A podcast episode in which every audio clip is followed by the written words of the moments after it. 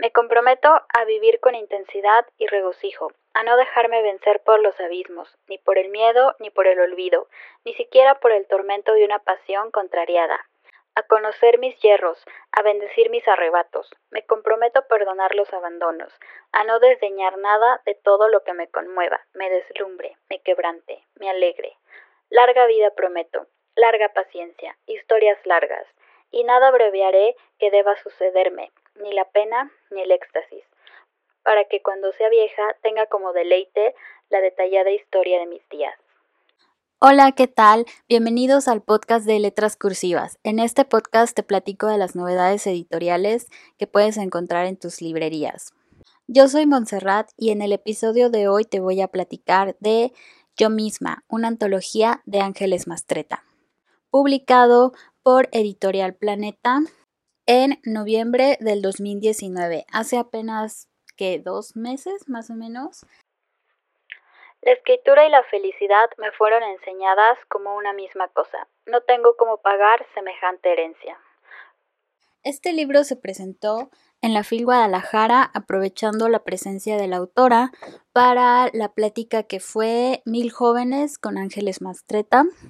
Una plática que además a mí me pareció bastante conmovedora, ya que conocimos un poco más de la autora y ella misma se sorprendió al darse cuenta de que efectivamente si juntó no sé si mil jóvenes, pero sí tenía toda la sala llena y todos estaban súper atentos a todo lo que ella decía. Veías personas de todas las edades, incluso una pareja que le dijo a Ángeles Mastreta que los dos eran muy fans de, de su trabajo, de sus novelas, al grado de que a su próxima hija, porque la chica está embarazada, le va a poner el nombre de Catalina.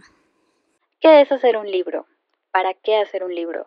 Los libros son objetos solitarios, solo se cumplen si otro los abre. Solo existen si hay quien está dispuesto a perderse en ellos. Quienes hacemos libros nunca estamos seguros de que habrá quien le dé sentido a nuestro quehacer. Escribimos un día aterrados y otro dichosos, como quien camina por el borde de un abismo. ¿A quién le importará todo esto? ¿Será que habrá quien llore las muertes que hemos llorado? ¿Habrá quien le tema al deseo, quien lo consienta y lo urja con nosotros? ¿Para qué hacer una novela de costumbres? ¿A quién conmoverá el olor a sopa caliente bajando por las escaleras que sube un aventurero como Daniel Cuenca? ¿Quién apreciará el silencio anticuado y valiente de Antonio Zavala? ¿Valdrá la pena leer diez libros sobre hierbas y menjurjes para encontrar dos nombres que hagan creíble media página?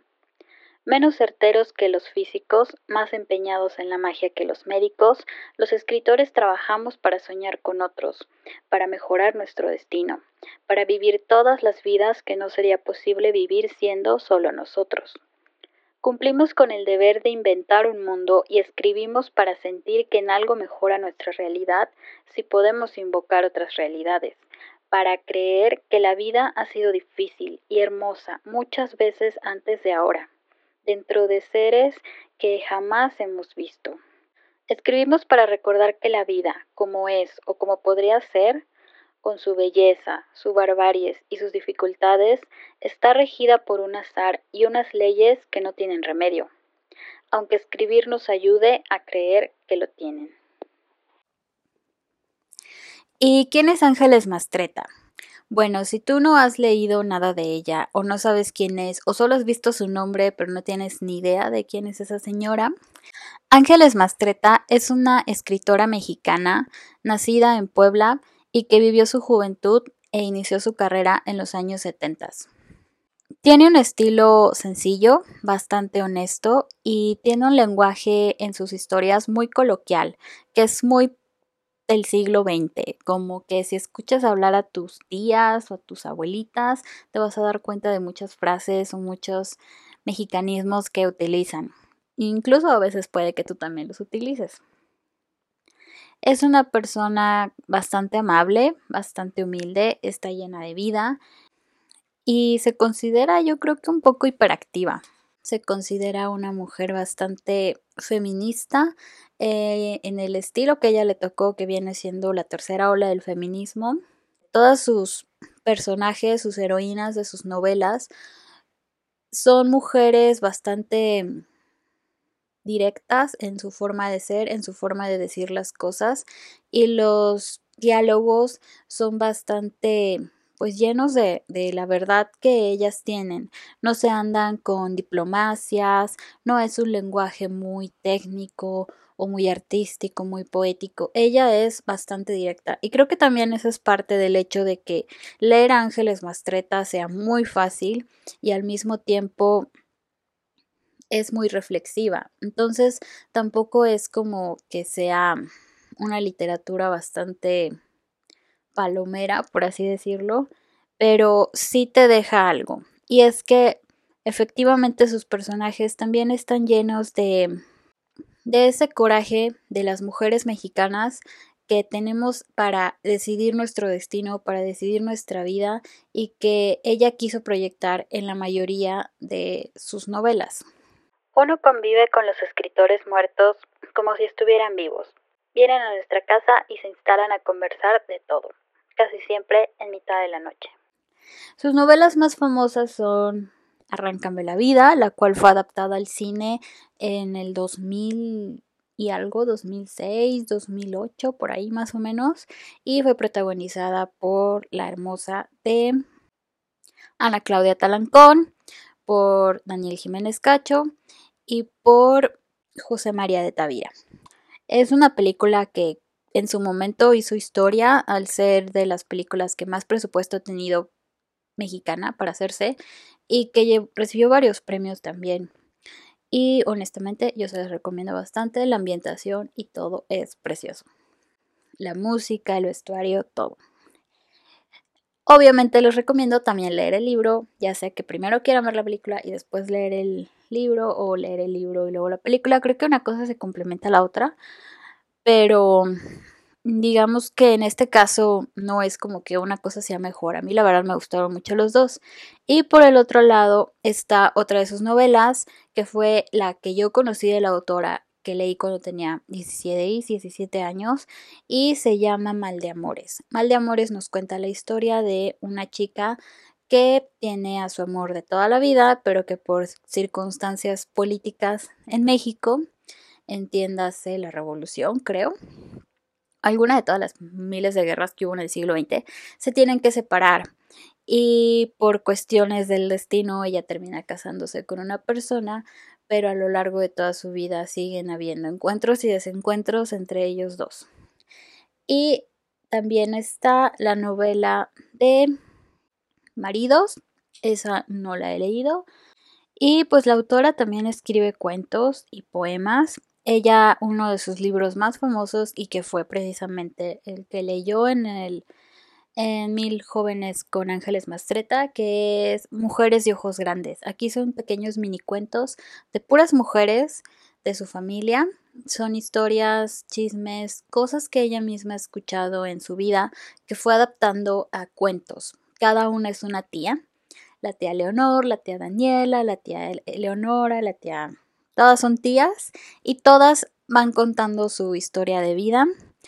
No son narradas en primera persona, casi todas son en tercera persona y pues todas te cuentan de esto, de esas mujeres luchonas que de alguna forma u otra pudieron hacer un poco tomar decisiones sobre su vida, que no se dejaron someter por la sociedad en la que vivían, ni por las costumbres, ni los que dirán, ni nada de eso.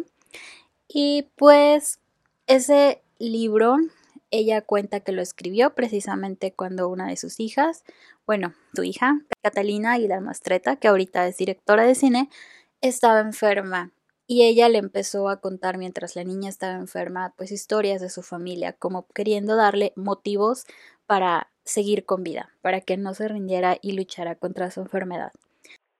Me aliviaba escribir.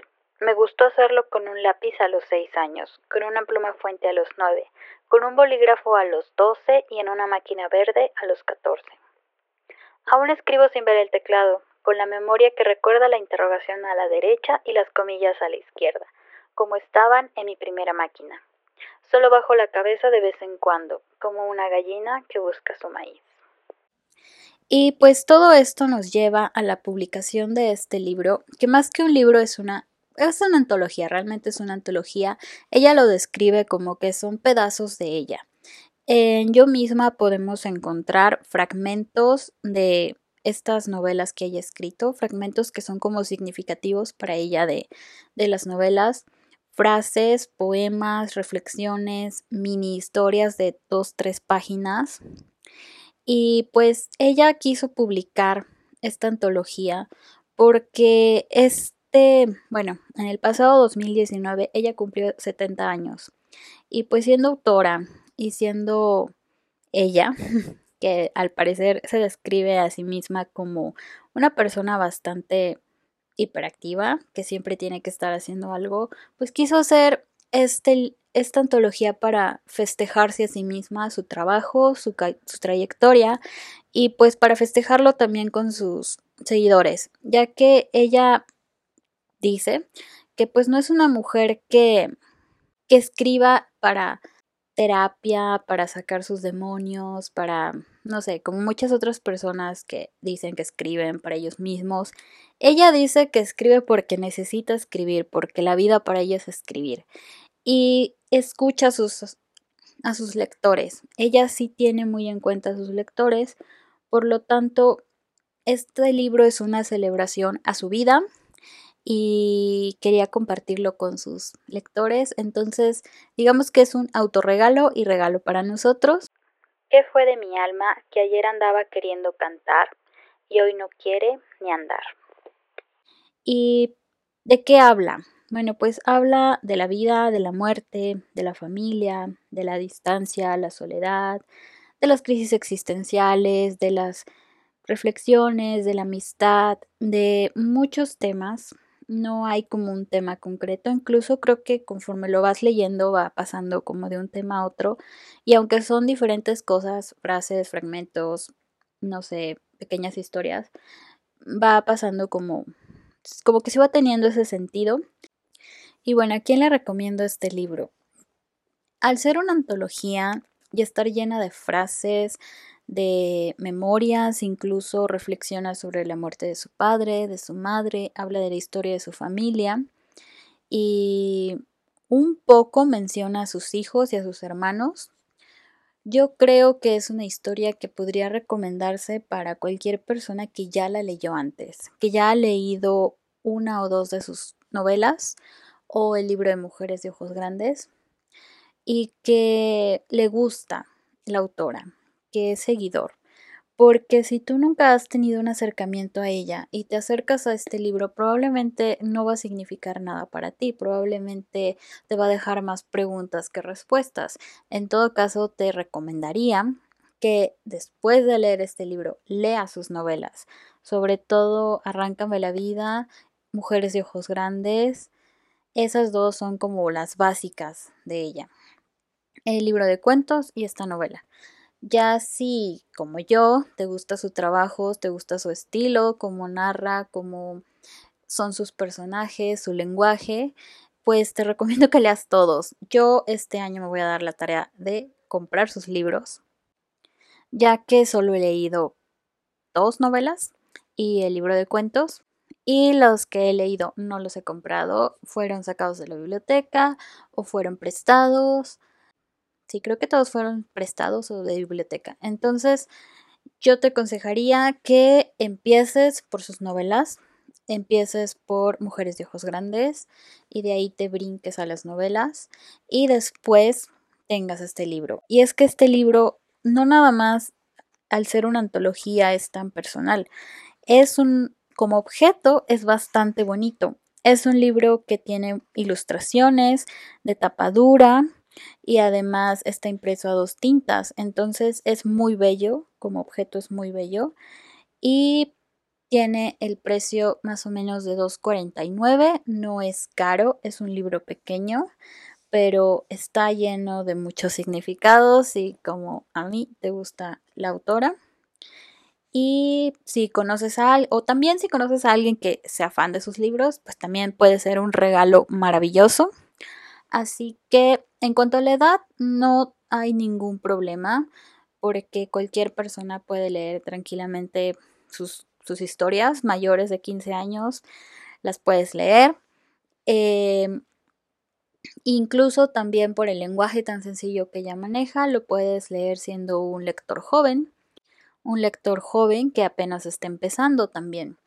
Y creo que eso es lo más maravilloso de la autora, que puede ser una gran escritora, hacer historias hermosas, historias que hablen de la de la historia, valga la redundancia, de nuestro país, porque muchas de sus historias están ambientadas en, finales de la revolución, eh, principios más o menos por esos tiempos y, y son muy bellas. Retrata muy bien toda esta, todo este ambiente de México en el siglo XX. No se busca la felicidad, se encuentra.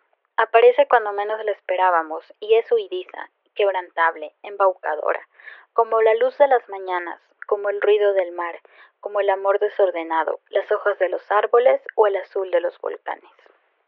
Y hasta aquí la recomendación de esta semana. Espero que se animen a leer a esta escritora mexicana que es maravillosa y sobre todo que tengan un feliz año 2020. Ese es el primer episodio del año nuevo y no les había felicitado. Que tengan propósitos lectores, que se cumplan y les recomiendo también la aplicación de Goodreads. Es una aplicación donde ustedes pueden ir documentando todas sus lecturas. Mm, ahí están muchos catálogos de todo el mundo. Puedes anotar la fecha en la que empiezas, la fecha en la que acabas, cuáles son tus observaciones, si te gustó, si no te gustó, puedes calificar con estrellitas. Y si te gusta leer en digital, también te recomiendo la aplicación de Bookmate. Bookmate es una plataforma que básicamente es como un Netflix de los libros. Por el precio de 69 pesos al mes puedes leer todos los libros que tú quieras en digital. Puedes usarla en tu, en tu computadora, puedes usarla en tu tablet, en tu celular. Se van sincronizando todas tus lecturas. También puedes calificarlo, puedes poner tu opinión.